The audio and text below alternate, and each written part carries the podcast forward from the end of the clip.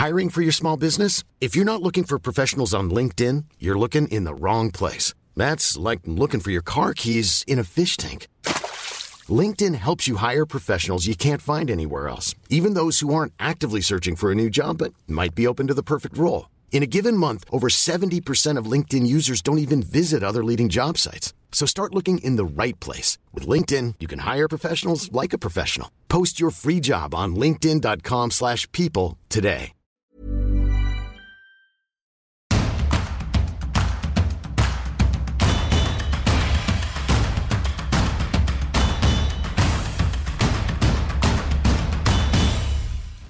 Salut à toutes et à tous, bienvenue dans Tour d'Europe, votre émission sur l'actualité du football européen. Je suis Arthur Merle et je suis très content de vous retrouver aujourd'hui pour un casting 5 étoiles puisqu'on accueille les 5 spécialistes de nos championnats européens préférés. On ira d'abord en Ligue 1 avec euh, Elton Mokolo qui va revenir sur euh, le titre donné à Franck Hez de meilleur entraîneur de Ligue 1 de la saison. Sera-t-il encore là la saison prochaine? On se pose la question. Un tour ensuite en Angleterre avec Philippe Auclair. Leicester, champion d'Europe 2016, a été relégué dimanche soir en Championship. Que s'est-il passé pour les Foxes entre-temps? On en discute avec notre spécialiste du football anglais. Un tour en Allemagne ensuite avec David Lortolari qui a suivi évidemment de près ce dénouement fou en Bundesliga. Le Bayern conserve sa couronne mais va entamer et a déjà même entamé les grandes manœuvres. On analyse tout ça. On rejoindra ensuite Anna Caro du côté de la Liga. On parlera du FC Séville qui a une finale de Ligue Europa à disputer mercredi soir contre la Roma. Séville qui vit une, saison complètement euh, paradoxale. On va détailler tout ça avec Anna.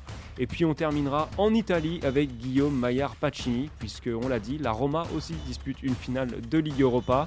Euh, José Mourinho va-t-il encore faire le coup avec déjà un titre européen euh, la saison dernière? Eh bien, on verra ça et puis on évoquera aussi euh, l'avenir et les rumeurs qui le lient au Paris Saint-Germain. Voilà pour le programme. Le rappel, euh, c'est toujours le même. Tour d'Europe est à retrouver euh, sur toutes les plateformes de podcast en tapant Eurosport Football Club. Et puis évidemment, vous aurez tous les meilleurs moments de l'émission en vidéo sur eurosport.fr. Voilà, le point est fait, c'est parti.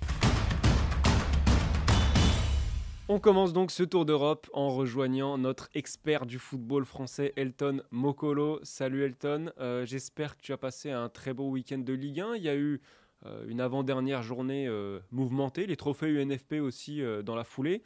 Qu'est-ce qui a retenu ton attention dans ce week-end Elton? Bonjour Arthur, alors bien évidemment la première image qui me revient en tête, c'est le titre de champion de France du PSG à Strasbourg. C'est dans la continuité de ce qu'on a vu euh, du côté du PSG sur euh, l'année 2023. J'insiste sur l'année 2023 avec un PSG qui a été poussif mais qui a rapporté ce point du nul qui permet d'être champion de France. Et il y a une deuxième image, bien évidemment, c'est Kylian Mbappé qui est nommé meilleur joueur du championnat de France. Donc euh, succès total entre guillemets pour le PSG, aussi bien avec le championnat de France et aussi avec le titre de meilleur joueur de championnat de France. Effectivement, on va, va pas trop s'attarder aujourd'hui sur le PSG parce que Maxime et Martin l'ont très bien fait vendredi dans le FC Stream Team en anticipant un petit peu cette officialisation du titre parisien. On va regarder juste en dessous, c'est-à-dire la deuxième place du RC Lens. Euh, et surtout, on va s'attarder sur l'entraîneur du RC Lens, Franck Hez, nommé meilleur entraîneur de la saison euh, lors des trophées UNFP dimanche soir. Bon, c'est tout sauf une surprise, Elton. On a euh, l'homme de la saison à Lens, euh, sans aucun doute, et l'homme de la saison sur les bancs de touche en Ligue 1.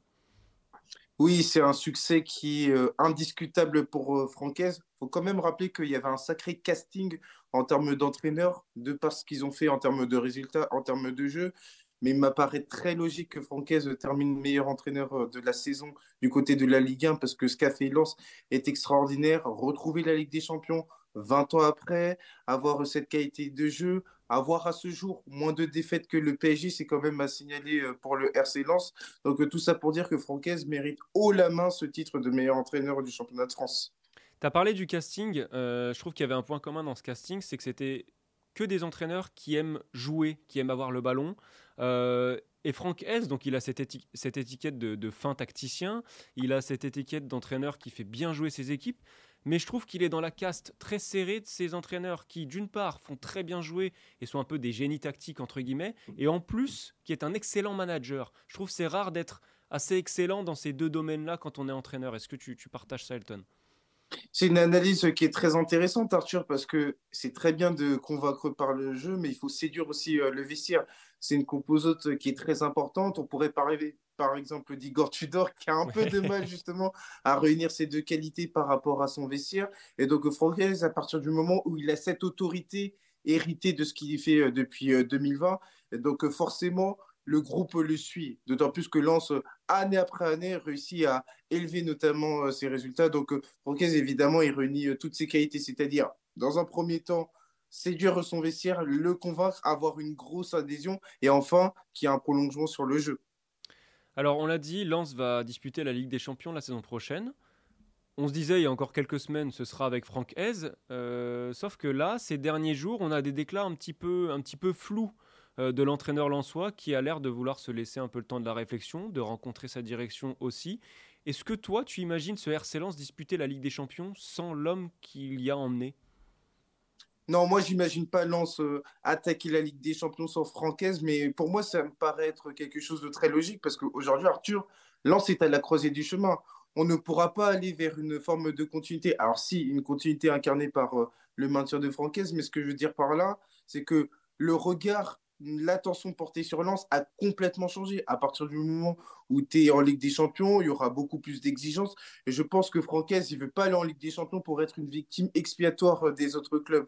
Il veut nourrir des ambitions à l'image de, ce que Lens fait en, Ligue 1. Alors, bien évidemment, je ne te parle pas de remporter la Ligue des Champions la saison prochaine à Wembley, mais d'avoir notamment un groupe, une équipe qui soit compétitive. Et je pense que ça va dans ce sens-là, savoir que Francaise, je pense que cet été, il voudra peut-être une équipe euh, beaucoup plus euh, qualitative. Alors, cette équipe, elle est déjà extrêmement qualitative à l'échelle de lance, mais ce que je veux dire par là, il faudra des ajouts qualitatifs. Je pense que ça passera par le fait de garder des joueurs, de garder l'ossature qui a contribué à cette deuxième place, et ensuite d'avoir des renforts importants. Donc on a un Franck S qui, bon, on l'a bien compris, attend des garanties, mais il y a aussi l'autre aspect, c'est-à-dire qu'on parle souvent des joueurs convoités. Est-ce que euh, Franck Hez, euh, on le sait, est un, entraîneur convoité. Est-ce qu'il y a aussi ce risque-là de le voir partir pour euh, un projet encore plus alléchant ou, vraiment pour toi l'enjeu est situé sur les garanties que, lui offriront ou non sa direction? Pour moi, c'est vrai qu'on est sur un panorama en ce qui concerne le championnat français où il risque d'y avoir du, mouvement. À Monaco, Clément est dans une situation précaire. Nice, il faudra voir en fonction de la continuité ou pas de Digard. Marseille, pourquoi pas, suivant ce qui va se passer avec Igor Tudor, et même à l'étranger. C'est-à-dire que le travail de Francaise a été salué à l'étranger.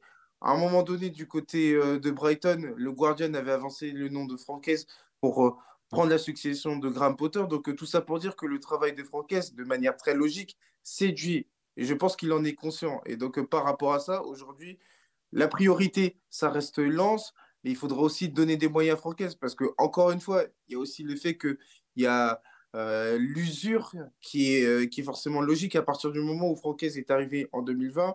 On sait très bien que être entraîneur, c'est très énergivore et avoir euh, trois ans en, tant qu'entraîneur du RC Lens, c'est quand même un beau mandat. Donc je pense que pour s'inscrire dans la durée, il faudra donner des garanties à Francaise.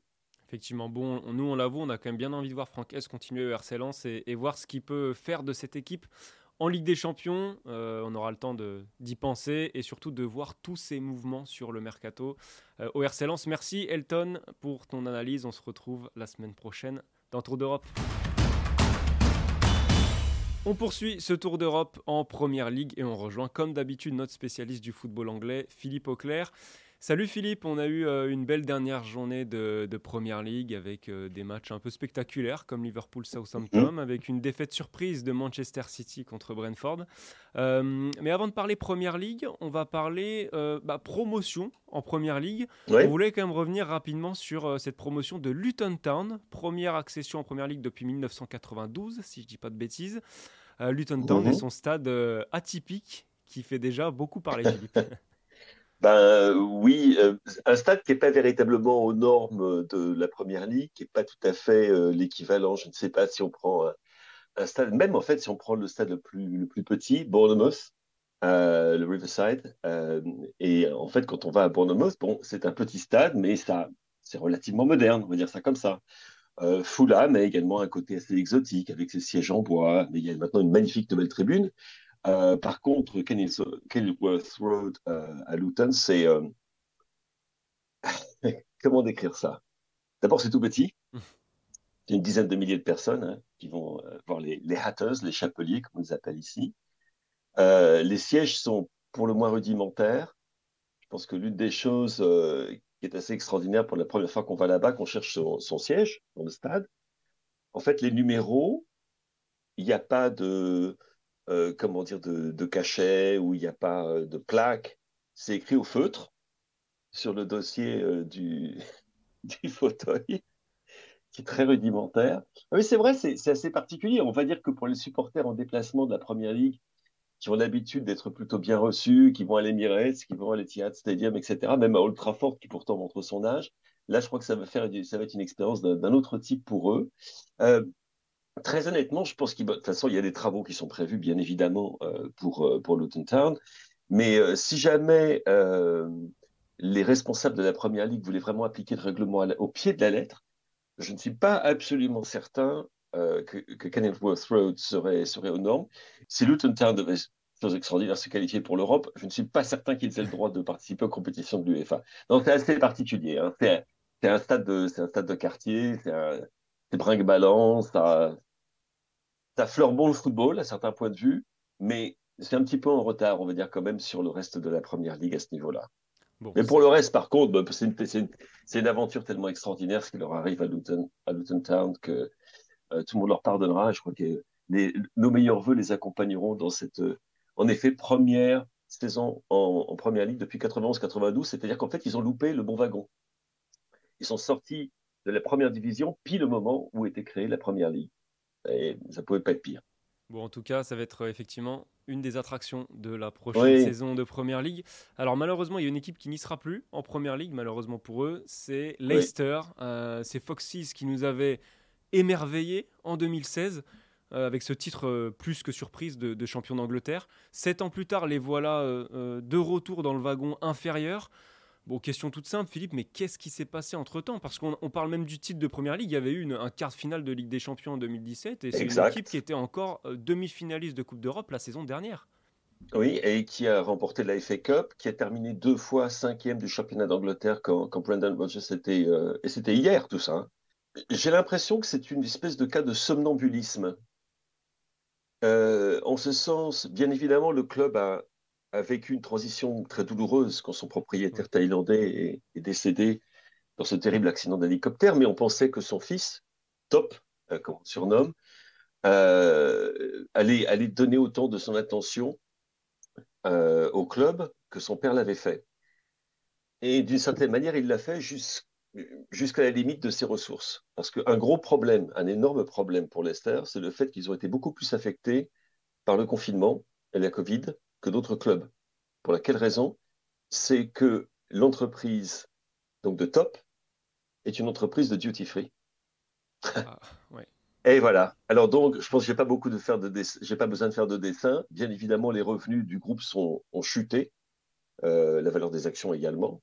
Et donc, du coup, il y a eu une, situation économique et financière extrêmement difficile à, redresser, et ça s'est traduit par une baisse des investissements dans le club, et en particulier euh, au niveau du recrutement. Si on regarde le recrutement qu'il y a eu l'été dernier, ce n'est absolument pas euh, celui auquel on pourrait s'attendre d'un club qui euh, visait l'Europe, voire carrément la Ligue des Champions. certainement minimum le top 10, mais on va dire le top 6, top 7. Et, en, l'occurrence, donc les, les investissements ont été minimes. En fait, il n'y a quasiment pas eu d'arrivée. Oui, on a vu euh, juste, une arrivée, je, me permets de te couper, juste une arrivée l'été dernier, c'est bien ça, hein, Philippe hein? Euh, Oui, c'est euh, Wardfess, oui, voilà. le défenseur central belge, qui est excellent au passage. Hein. et parallèlement, des joueurs qui vieillissent, bien évidemment. Jamie Vardy, le dernier de, de cette fabuleuse génération 2016 des joueurs qui s'en vont, très importants, comme Casper Schmeichel, qui est parti donc bah, à Nice, hein, euh, qui était un, des piliers du vestiaire. Euh, des joueurs qui se posent beaucoup de questions sur leur avenir, comme, l'excellent James Madison. Je te garantis que lui, il est sur le, la voie du départ, ça, ça ne fait absolument aucun doute, comme d'autres, hein, comme Yuri Tillmans, comme Harvey Barnes.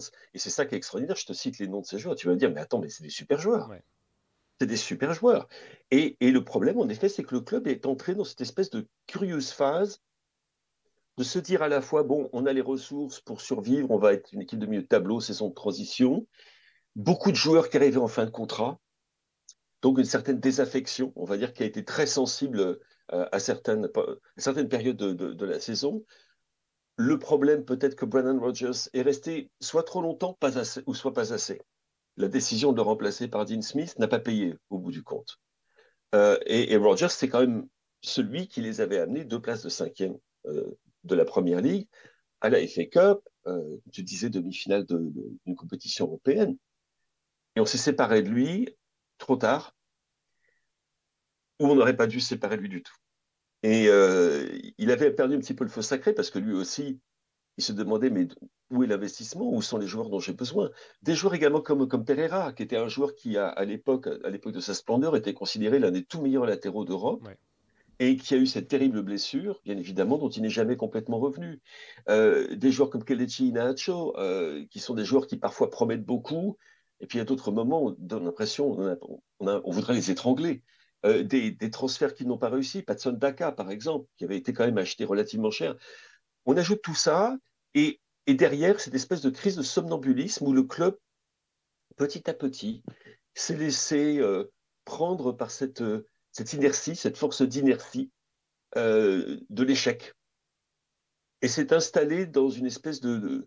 c'est curieux, c'est un, une espèce de faux confort de l'échec. Il n'y a pas eu de réaction. Ce qu'on a vu par exemple à Bournemouth, ce qu'on a vu même à Everton avec Sean Dyche, euh, on ne l'a pas vu avec Leicester. Et petit à petit, ben voilà, la, déliquescence s'est produite. Euh, le club a sombré. Et, mais sombré tout doucement sans tragédie, il n'y a pas eu de, grands moments de... Alors, bien évidemment, euh, quand on regarde les, statistiques, on se dit c'est quand même extraordinaire qu'un club qui marque, une équipe qui marque plus de 50 buts soit reléguée. Oui, mais le problème, c'est qu'ils en ont encaissé 68. et, que cette défense, bon, sans Casper Schmeichel, Johnny Evans, comme d'habitude, excellent joueur, qui a été blessé. Euh, euh, Suyunshu mis à l'écart par Brendan Rodgers, et on peut continuer comme ça longtemps. La, défense, ça tenait plus. Devant, le milieu de terrain n'était également plus en, mesure de, de, protéger son back four comme c'était le cas auparavant. Et on ajoute à ça, en effet, des joueurs qui étaient, euh, qui se posaient des questions sur leur avenir. C'est clair que cela. Je veux dire, Yo Tillmans, cette saison, on ne le reconnaît absolument pas. Alors que là aussi, c'était un joueur dont on disait euh, il est en route pour Arsenal ou euh, il pourrait jouer pour Manchester United, etc. Ben, le Tillmans qu'on a vu euh, cette saison, il pouvait jouer pour Luton Town, mais en, Détroit, quoi. C'est, j'exagère à peine. Et, du coup, il y a cette désaffection s'est installée dans le camp. Et même hier, très honnêtement, la réaction à, l'annonce de la relégation, même si jamais tout le monde avait son, son téléphone portable ou sa radio, euh, l'oreille collée à ça pour savoir ce qui se passait à, Goodison, euh, qu'ils y ont cru jusqu'à la dernière minute, parce que bon, si jamais Pickford, au passage, hein, sort, il sort deux gros arrêts en fin de rencontre, s'il sort, si l'un de ces deux arrêts n'y est pas, Leicester reste en première ligue. Et nous, on a un tout autre sujet de discussion qui est le fait que Everton, euh, l'un des plus les pensionnaires de, les, plus longs, euh, la plus longue ah, la plus grande longévité, excuse-moi, je vais y arriver. Euh, il est tôt, hein, précisons, en spécialement en Angleterre. On parlerait d'Everton et de la catastrophe que c'est pour Everton que de descendre en, en Championship. et là, on parle de Leicester. Alors, est-ce que c'est une catastrophe pour le club? Je ne pense pas. Tu vois souvent d'ailleurs ces clubs qui font le yo-yo. Tu descends, tu remontes, tu descends, tu remontes, parce qu'en fait, tu as les, pour les paiements parachutes, même s'ils ne sont plus tout à fait ce qu'ils étaient, mais tu as des moyens financiers supérieurs aux autres clubs de Championship. Donc, tu reviens comme Sheffield United est, revenu, comme Burnley revient avec euh, Vincent Compagnie, ce qui au passage va être euh, une, une, aventure des plus intéressantes. Et, Leicester est un club qui, dans les années 70, 80, 90, faisait ce yo-yo, qui avait du succès, qui gagnait la Coupe de la Ligue assez fréquemment, qu'on voyait euh, quand ils n'étaient pas ridicules du tout. Euh, mais ils montaient, ils descendaient, ils montaient, ils descendaient. Et là, on est revenu un petit peu à ce qui est l'état normal, entre guillemets, euh, de cette équipe de Leicester, qui, ne l'oublions pas, euh, était une équipe qui, juste avant d'acquérir le titre, il n'y a pas si longtemps que ça, avant, ils étaient en championship. Donc, voilà, ça va. C'est l'état normal des choses qui revient, mais malgré tout, c'est insensé que Leicester soit arrivé dans une telle situation avec l'effectif dont il disposait, l'entraîneur dont il disposait, le soutien dont il disposait, même avec les problèmes financiers de leurs propriétaires, même avec l'absence de recrutement significatif. C'est absolument invraisemblable. Ouais, c'est vraiment la sensation que cette première ligue, elle ne pardonne absolument rien à personne. Et, et, on verra dans les prochains tours d'Europe, dans les prochaines semaines, qu'elle ne pardonne pas non plus aux plus gros, comme Chelsea et Tottenham, évidemment, ces équipes-là. On en parlera avec toi, Philippe, euh, dans les prochains numéros de Tour d'Europe pour cette fin de saison. Merci à toi, en tout cas, pour ton analyse. Et on te retrouve donc lundi prochain. Salut, Philippe. On enchaîne avec la Bundesliga et on retrouve comme chaque semaine notre spécialiste du foot allemand, David Lortolari. Salut David, j'espère que tu as passé un bon week-end de foot allemand. Je pense que oui, parce que on va en parler. Ça a été fou en Bundesliga, mais ça a été également fou à l'étage inférieur. Pardon, si tu veux bien commencer par ça, David. Bien sûr, bien sûr, un week-end incroyable. On croyait avoir des émotions qui pouvaient redescendre de samedi à dimanche. Première division, c'était samedi. Deuxième division, c'était dimanche. Et on a eu quasiment la même folie euh, dans un contexte bien sûr différent. Hambourg a cru monter directement, a cru faire partie des deux premiers et finalement deux buts dans les arrêts de jeu pour Heidenheim qui termine premier du championnat, qui va monter pour la première fois, a réduit les espoirs d'Hambourg à, un espoir qu'il faudra euh, reporté puisque Hambourg va devoir disputer les barrages contre Stuttgart. Ce sera le 1er et le 5 juin et ce sera particulièrement difficile. On aura encore des émotions. Ça a été fou en Bundesliga 2 jusqu'à la fin des arrêts de jeu, comme ça a été fou en première division euh, la veille. Bon, effectivement, euh, dénouement complètement dingue en Bundesliga.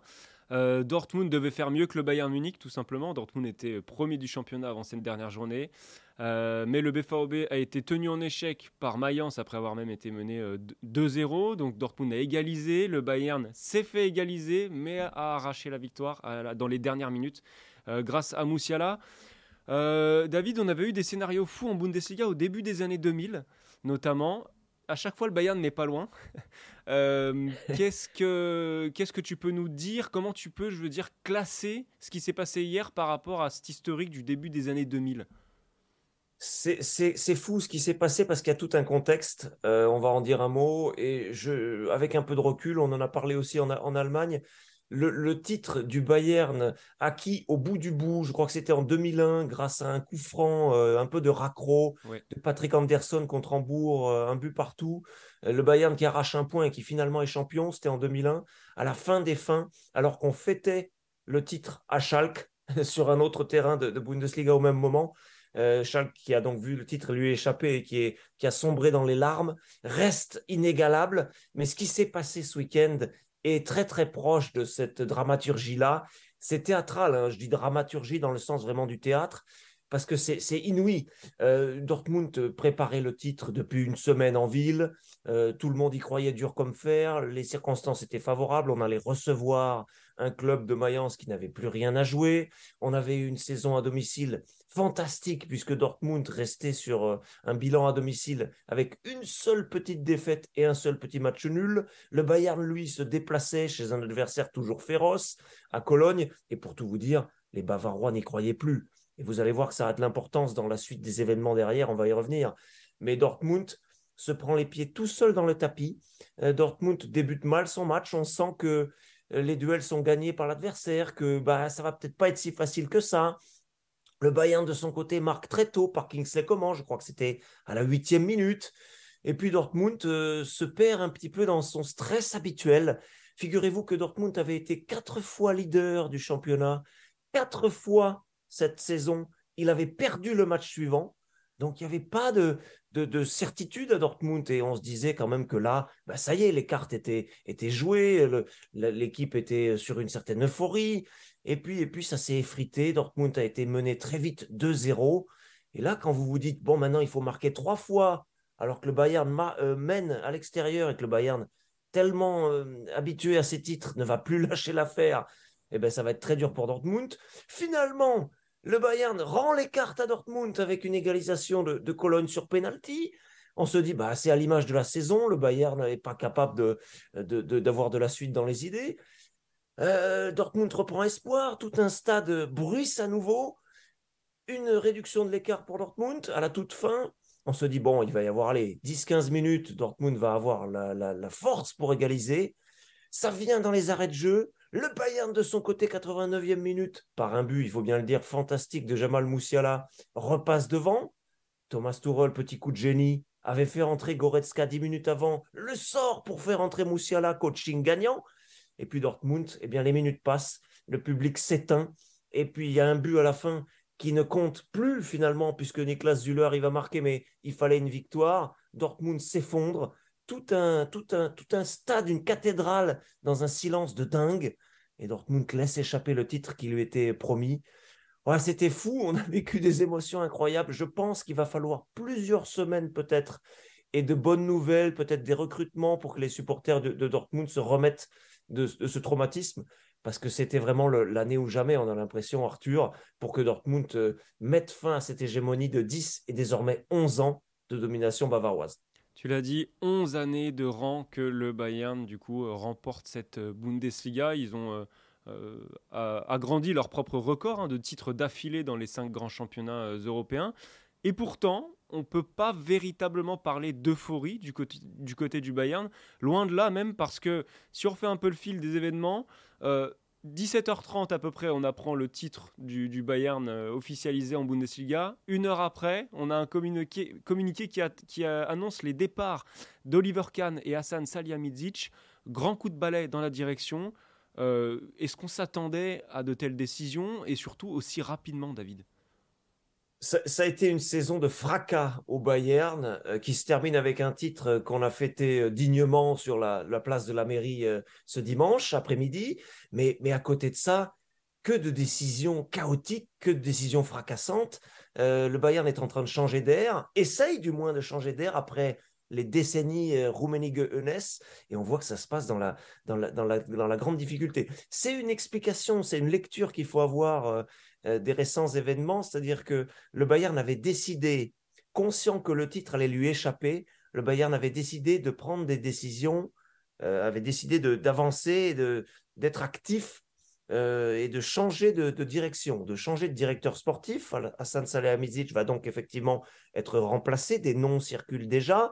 Et puis, le président, l'un des deux présidents, Oliver Kahn, euh, a été mis de côté. On l'a appris, euh, enfin, on l'a appris nous tardivement ce samedi, mais c'était su au club depuis jeudi et vendredi. La décision avait été prise, Thomas Tuchel avait été informé, les joueurs, eux, ne le savaient pas, ils l'ont appris effectivement quelques minutes après le coup de sifflet final.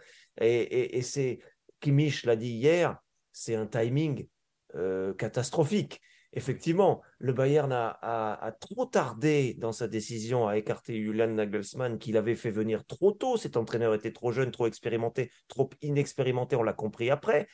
Euh, mauvais timing, mauvais timing de son départ.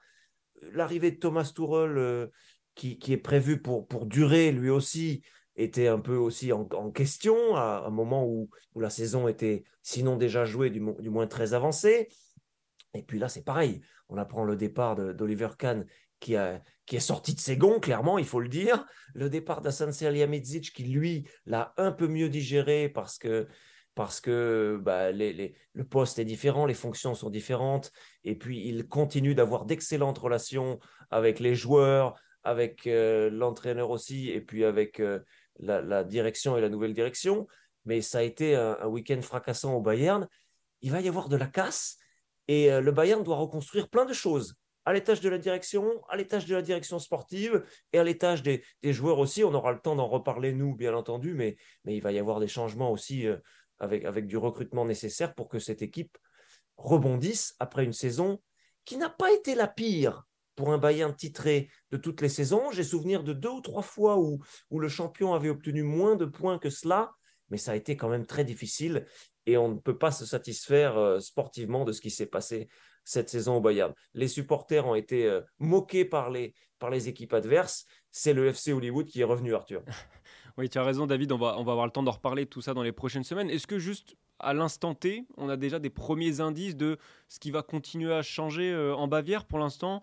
En gros, on sait que, si j'écorche pas son nom, Jan Christian Dressen remplace Kahn. Est-ce qu'on en sait plus ou pas?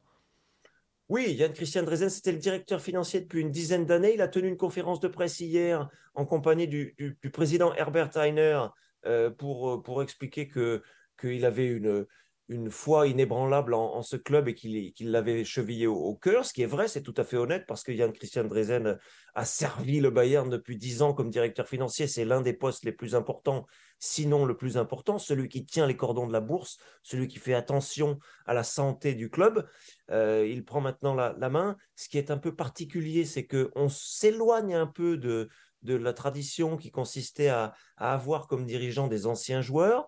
Lui n'en est pas un. Herbert Heiner n'en est pas un non plus, mais euh, il, a, il n'a pas caché, euh, ils n'ont pas caché les deux présidents que euh, Karl-Heinz Rummenigge allait revenir aux affaires. Ah. Et c'est mm, ce que je voulais vous dire aussi, c'est que le Bayern est écartelé aujourd'hui entre sa tradition, où Lyon est toujours très influent, Rummenigge qui va revenir donner son avis évidemment et peut-être plus, et puis de l'autre côté la volonté de partir sur une nouvelle ère, la volonté de, bah, de rajeunir, de, euh, de, de, changer un petit peu les, les, joueurs aussi. Thomas Müller va se diriger tranquillement euh, vers 2024, vers euh, une retraite aussi.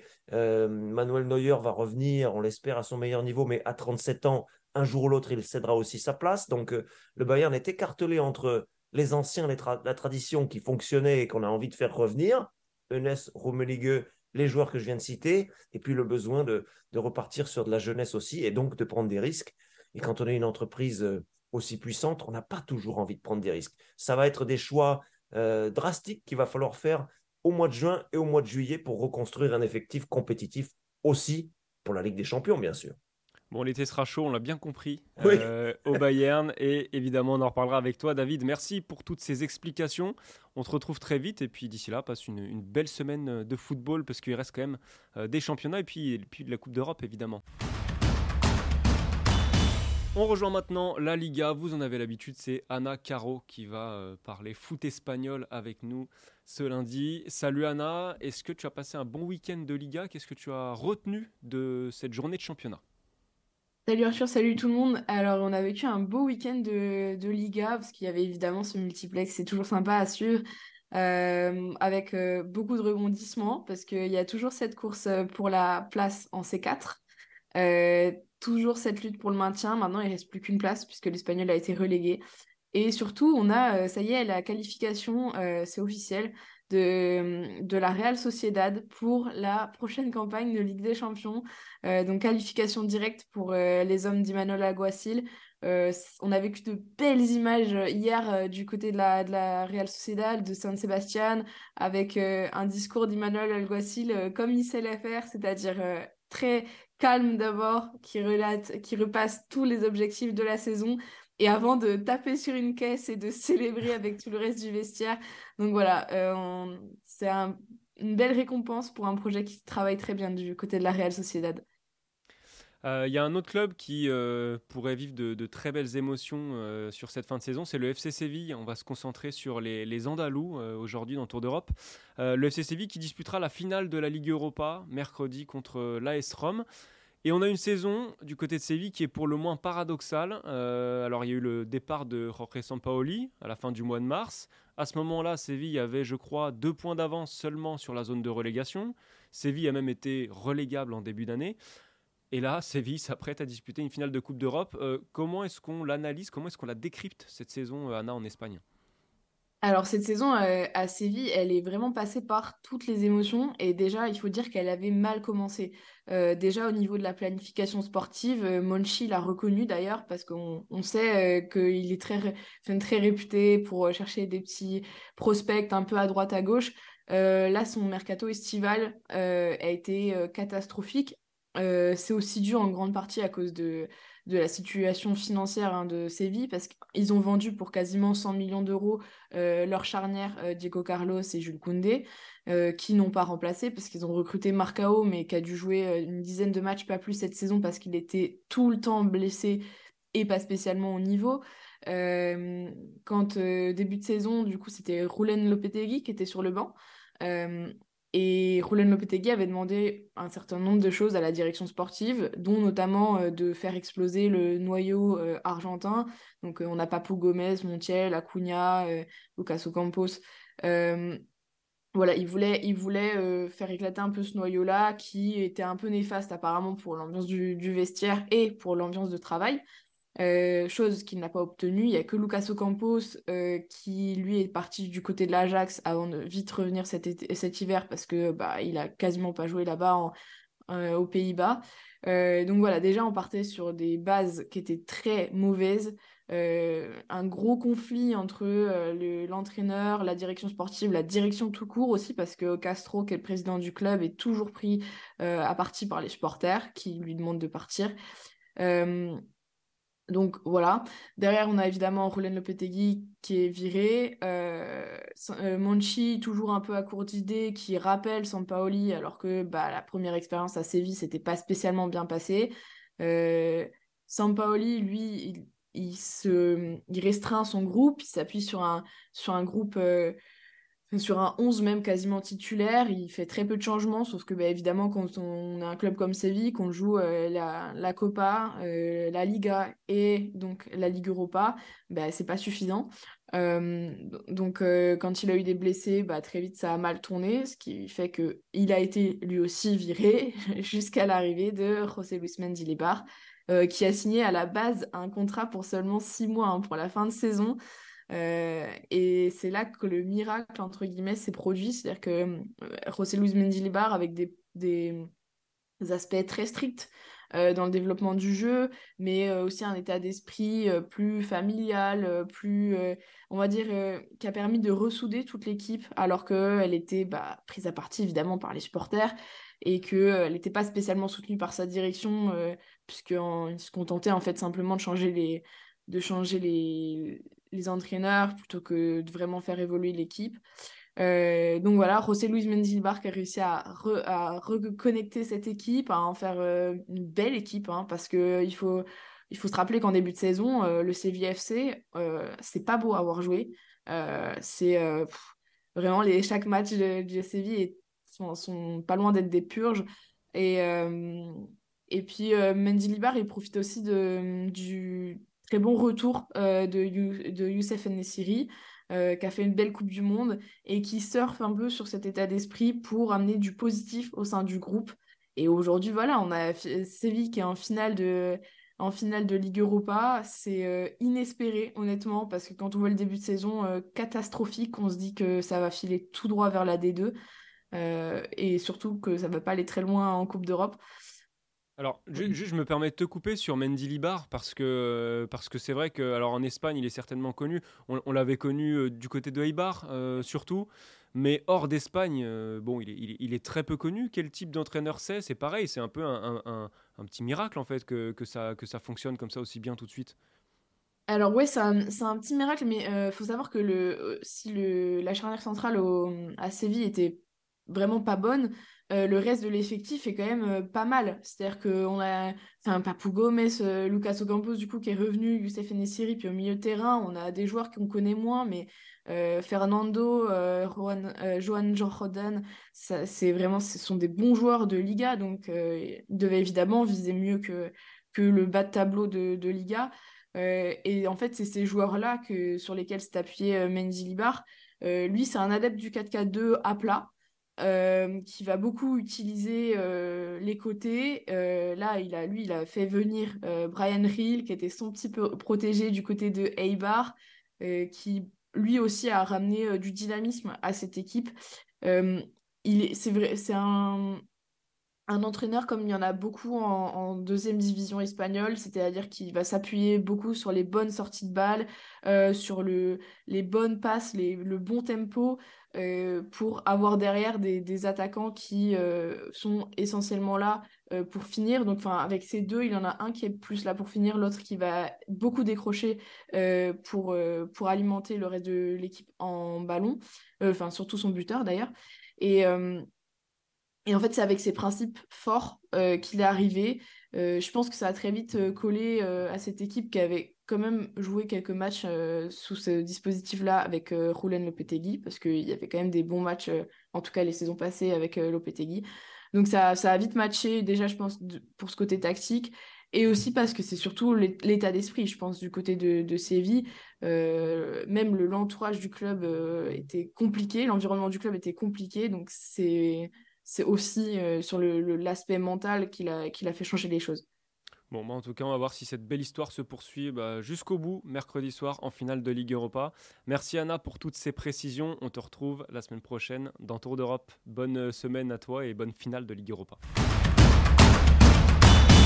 On termine ce tour d'Europe du côté de l'Italie et pour euh, parler du foot transalpin, et eh bien évidemment on rejoint Guillaume Maillard Pacini. Salut Guillaume, j'espère que, tout va bien pour toi. Euh, avant de s'attaquer à notre sujet principal, à savoir la Roma de José Mourinho, il fallait quand même qu'on parle de Naples, fraîchement sacré champion d'Italie, mais c'est assez agité en coulisses puisque le président napolitain a annoncé dimanche soir eh bien, le départ de Luciano Spalletti pour... Alors, Ouais, c'est pas pas une surprise, Arthur. On le savait. C'était dans l'air ces derniers temps.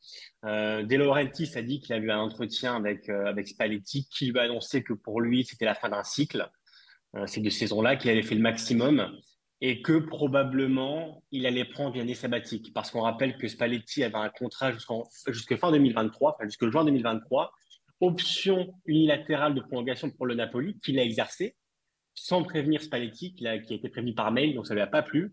Et en fait, c'est comment dire entre De et Spalletti, si tu veux, c'est deux caractères, deux hommes particuliers. Euh, et en fait, pour moi, c'est la fin d'un rapport qui a été assez évident. Voilà, tout au long de la saison, il y a eu plein de petites choses qui pas plu à Spalletti, qui part comme un roi. Voilà, on l'a vu, c'est tatoué le, le Scudetto numéro 3 du Napoli. Et pour lui, voilà, c'est la fin d'un cycle et il peut pas partir mieux que sur un, un Scudetto à Naples qui restera euh, on le sait dans, l'éternité de la ville et, du club. Donc voilà, c'est une fin actée. Et maintenant, le Napoli va chercher un nouvel entraîneur, probablement Arthur Luis Enrique. C'est un peu, on va dire, le nom en pole position, mais euh, on pourra en parler dans les prochains Tours d'Europe. Il y en a un autre qui va peut-être être associé à des rumeurs euh, mercato cet été, c'est José Mourinho. Mais avant de parler du volet mercato, on va parler du volet sportif. Évidemment, la Roma qui dispute une finale de Ligue Europa mercredi soir contre le FC Séville. Euh, on le rappelle, la Louve qui avait gagné la Ligue Europa Conférence la saison dernière avec Mourinho déjà. Bon, José Mourinho et la Roma de retour en finale de Coupe d'Europe. Je vais te poser la question la plus démodée du monde. Est-ce que c'est le retour du Special One, Guillaume? Écoute, euh, c'est compliqué à dire. Disons que euh, Mourinho, depuis son arrivée à Rome, a vraiment apporté quelque chose sur le plan de la mentalité.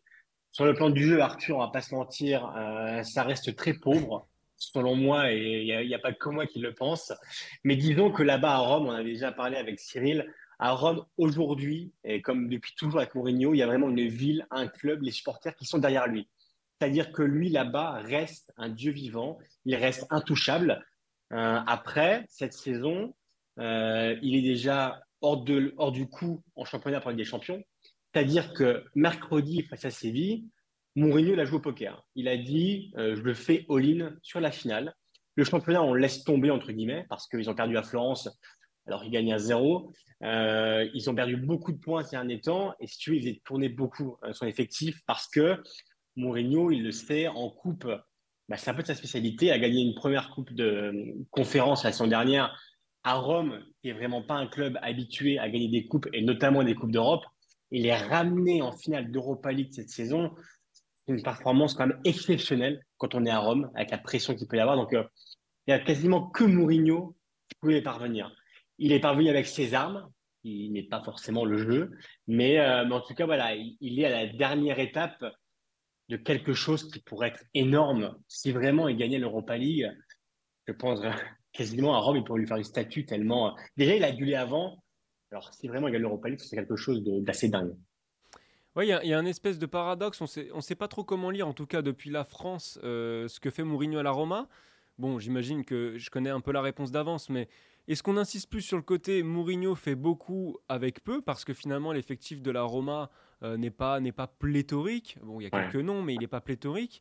Et à la fois, est-ce qu'on se dit pas, par rapport à certains noms comme Dybala, comme euh, Pellegrini, j'en oublie certainement, est-ce qu'il n'y aurait pas moyen de faire un petit peu mieux dans la manière? Mais bon, j'imagine qu'à Rome, on s'intéresse pas à la manière.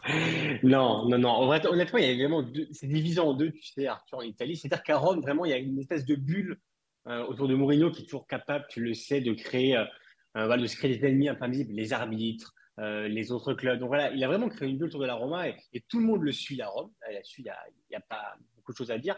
Par contre, en Italie, c'est sûr que la Roma n'a pas l'effectif, par exemple, de l'Inter euh, ou peut-être même du Napoli, même si le Napoli sur le papier n'a pas une équipe énorme. Mais c'est simplement que Mourinho, voilà, euh, il a cette façon de jouer qui est, particulière. Mais pour moi, avec le matériel qu'il a, évidemment qu'il pourrait faire mieux. Dybala, alors là, en ce moment, il est un peu, euh, un peu en dedans parce qu'il est blessé. On va voir s'il jouera la finale mercredi contre Séville. Mais avec le matériel dont dispose Mourinho, c'est évident qu'il pourrait faire un peu mieux. Alors, beaucoup mieux, je peut-être pas jusque-là, mais en tout cas, il a des, très beaux joueurs de football. Tu l'as dit, Pellegrini, Abraham devant, qui connaît une saison un peu, un peu compliquée. Euh, Cristante qui fait plutôt une bonne saison en défense. Il a Matic qui fait vraiment une, une, bonne, une bonne saison avec la Roma. Donc, euh, évidemment qu'il pourrait faire mieux, mais c'est sûr que Mourinho, il l'avait dit à son arrivée, lui, il mise vraiment sur le caractère. À Rome, à la Roma, il manquait vraiment une mentalité.